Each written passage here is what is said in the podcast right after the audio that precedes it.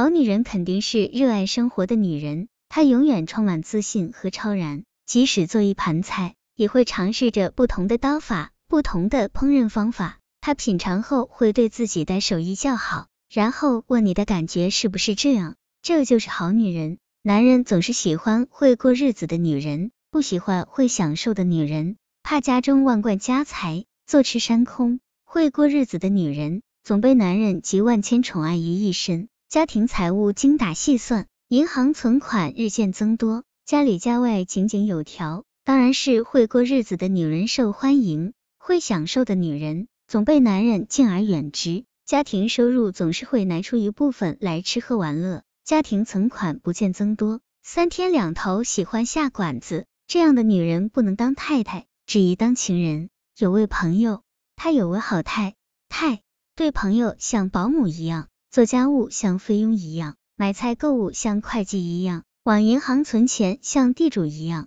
这样的好太太，照俗常的观念来看，这是典型的完美的中国式传统优秀女人。一个男人娶了这样的女人，那是八辈子修来的福。但是结果呢？两人到了闹离婚的地步。朋友说女人没生活情趣，女人说男人大大咧咧，花钱如流水。两人从口角发展到争吵。从争吵发展到冷战，再从冷战发展到冷漠。现在这婚虽然没有离成，但别人眼里如此美满的婚姻，怎会闹到如此尴尬的地步？婚姻是以爱为基础的人生契约，很多时候，一方的中途毁约不是因为不爱，而是因为不得不选择结束。结束的理由也不是因为这个人有多坏，而是每个人都有不可战胜的弱点。在爱情中有悲悯气质的女子。对人性的弱点有着同情的理解与理解的同情，这样的女人无论身处何时何地，都有一股拯救和温暖心灵的力量。说起来原因也简单，朋友说要买辆私家车，他说骑自行车能锻炼身体，坚决反对。朋友前几年想改善一下居住条件，他说现在的房子地段好，居住足够了，结果房价大升，现在只能望楼兴叹。朋友想出去旅游一下。他说又累又花钱，还不如在家看电视。朋友想请朋友到酒吧里搞个聚会，他说把朋友们请到家里来，这样要省很多钱。朋友比较注重仪表，经常会买一些比较流行的服饰。他说你又不是小年轻，干啥穿着那样时尚？他为人处事的唯一法则是节省，尽一切力量节省再节省。而他自己呢，剪发只肯花五元钱。发型永远是齐耳发，衣服永远是那几套，在家里也穿着单位里的旧工作服晃荡。他不喜欢运动，不喜欢交际，不喜欢音乐，不喜欢说笑，唯一的爱好就是坐在被窝里看电视。这样的女人看似没有什么大毛病，而且这些似乎还是作为一个女人的优点。但是你真要遭遇一个，那就惨了，你的生活也会被禁锢起来。八点上班，五点下班。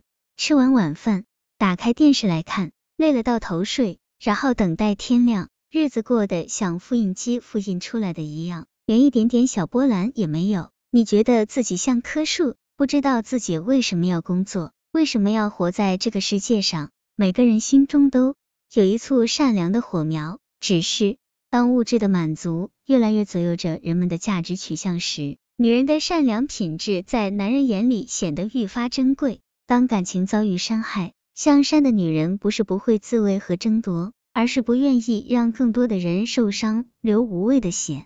善良的女人不一定有很深的涵养，但一定是有母仪天下的胸怀。他们会牺牲自己的利益成全他人，但不会失算的委曲求全。善良的女人来自内心的纯洁。其实，好女人不需要漂亮，不需要什么好身材，但好女人肯定不吝啬。该花的钱肯定会花，肯定有说有笑，很可爱，但不妖娆。肯定懂得打扮自己，增多快乐，愉悦别人。肯定知道生活不是来度过的，而是来享受的。好女人并不需要太多的钱，也不在乎丈夫有多少钱，但是她却能把日子过得有说有笑。她肯定是一个知足的女人，也是一个幸福的女人。好女人肯定有的是好心情，她的生活中会有鲜花。会有精致的小事件，会有音乐，会有疲劳时的休闲，闲暇时的运动。好女人肯定是热爱生活的女人，她永远充满自信和超然，即使做一盘菜，